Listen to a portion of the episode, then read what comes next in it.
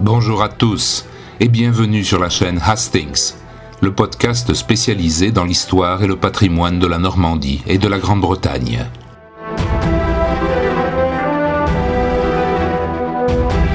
Dans le musée des beaux-arts de Rouen, qui abrite l'une des plus belles collections publiques françaises de tableaux, de sculptures et d'objets d'art, se trouve une grande toile d'un mètre 97 sur un mètre 76, peinte dans les années 1880 par Évariste Vital Luminet, qui représente une scène bien étrange.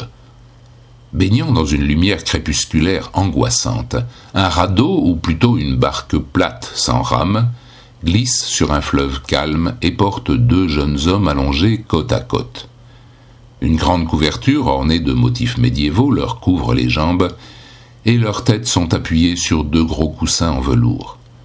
L'un d'eux regarde fixement devant lui, d'un air fatigué, tandis que les yeux de l'autre sont écarquillés, fiévreux, et semblent scruter le ciel en attente d'une réponse qui ne vient pas.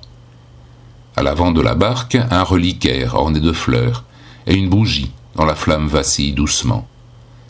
Toute la scène est glauque, oppressante, elle met presque mal à l'aise, et cependant elle est fascinante. Ce tableau s'intitule Les énervés de Jumièges et illustre une fameuse légende normande dont on trouve les traces au XIIe siècle.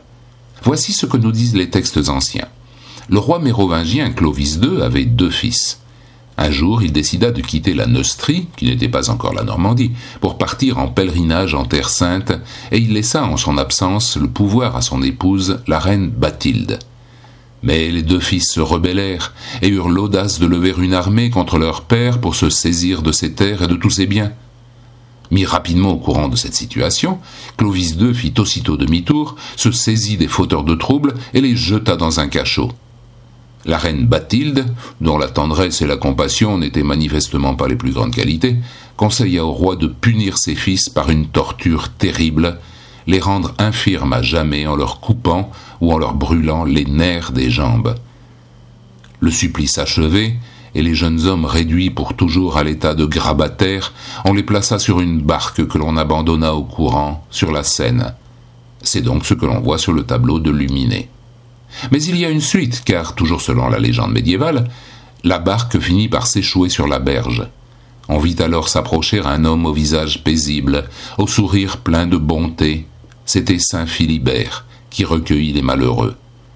Et derrière lui, au bout du chemin, on voyait se dresser un monument splendide, vibrant de chants liturgiques, l'abbaye de Jumièges.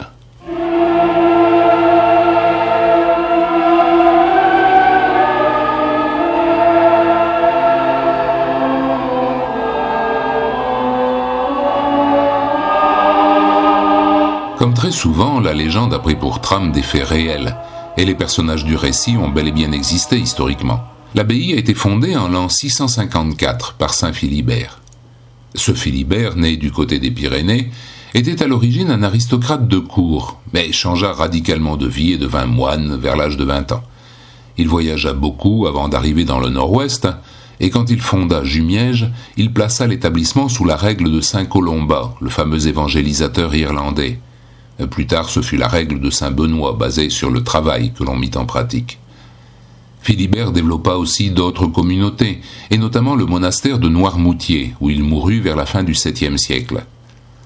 Pour établir son abbaye de Jumièges, la reine Bathilde lui avait fait don de son domaine situé dans une boucle de la Seine, en aval de Rouen. Quant à la vie de Bathilde, dont l'Église a également fait une sainte, elle est bien mystérieuse.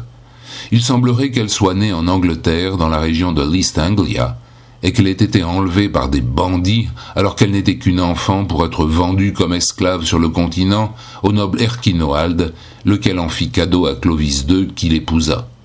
S'agit-il là d'une vérité historique incontestable? Rien n'est vraiment certain.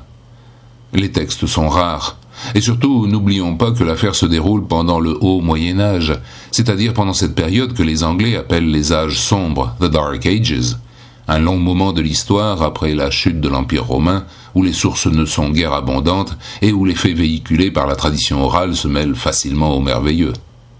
Et pour en revenir au récit des énervés, Clovis II avait effectivement des fils, mais personne ne s'est rebellé. Ils ont régné normalement après la mort de leur père. Il n'empêche que l'on peut encore aujourd'hui s'émerveiller, quand on visite l'abbaye, devant deux gisants bien conservés, qui représentent deux beaux jeunes princes. On a cru que ces statues, qui datent en fait du XIIIe siècle, étaient celles des rebelles imaginaires. Si vous le voulez bien, je reviendrai dans un prochain épisode sur les détails de l'architecture passionnante de l'abbaye de Jumièges, telle qu'on peut l'observer de nos jours, car même si le monument a beaucoup souffert des outrages des siècles, ses ruines sont toujours impressionnantes par leur gigantisme, avec leurs deux tours de 46 mètres de hauteur, et par leur témoignage patrimonial exceptionnel, l'un des plus remarquables de la Normandie médiévale.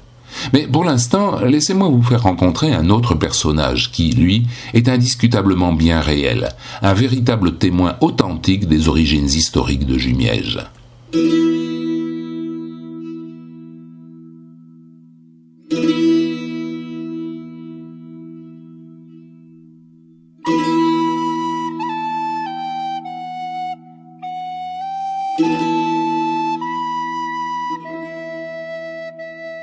Quand on pénètre dans ce très grand édifice composé de l'église Notre-Dame et de l'église Saint-Pierre, qui n'ont plus pour toi que le ciel aux couleurs sans cesse changeantes, on est saisi par la majesté du lieu.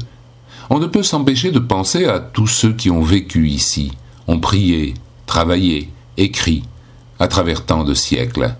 Puis brusquement, un détail, placé en hauteur, attire l'attention. Oh, ce détail est tellement discret que c'est souvent par hasard qu'on le découvre et bien des visiteurs passent leur chemin sans même le voir, ni même en soupçonner l'existence. Et pourtant, aussitôt l'a-t-on aperçu qu'il devient impossible d'en détacher son regard. C'est d'un fragment de fresque qu'il s'agit. Un homme dont il ne reste que le buste et dont le visage est en partie effacé, mais dont les yeux grands ouverts vous observent avec une incroyable intensité. Il y a là quelque chose de troublant, de presque magique, comme si l'on se trouvait, alors qu'on s'y attend le moins, face à quelqu'un de bien vivant, et pas simplement à une peinture. Ce personnage fantomatique à la chevelure abondante et bouclée, dont l'identité est énigmatique, a été daté du IXe siècle par les spécialistes. Donc, depuis près de 1200 ans, il est là, et il a tout vu. En l'an 841, 187 ans après sa fondation, l'abbaye était très puissante et très riche, une proie idéale pour les pillards du Nord. C'est ainsi qu'un beau jour du mois de mai, les populations affolées virent arriver sur le fleuve une flotte de navires aux proues ornées d'effrayants dragons, les Vikings.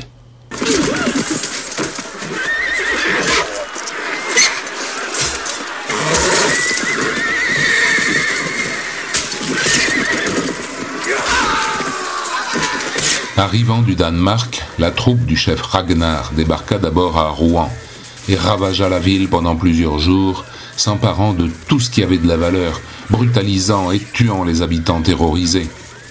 Leur forfait accompli, les Vikings redescendirent la Seine jusqu'à Jumièges et se jetèrent sur l'abbaye comme des démons furieux, arrachant l'or et l'argent des lieux consacrés et faisant s'enfuir les moines qui parvinrent à emporter avec eux plusieurs reliques.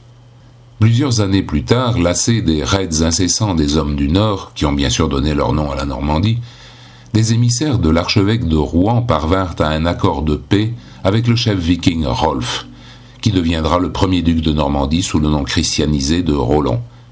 Le traité fut finalement conclu en 911 avec le roi des Francs Charles le Simple à Saint-Clair-sur-Epte. La grande aventure de la Normandie commençait. Mais souvenons-nous que sur le mur de l'église, l'homme de la fresque était vraisemblablement présent, témoin muet et forcément impuissant du grand pillage sacrilège de l'abbaye de Jumièges. Serait-ce donc pour avoir assisté à la scène que ses grands yeux ont gardé jusqu'à aujourd'hui cette bouleversante expression d'effarement? Quand vous irez le voir, posez-lui la question.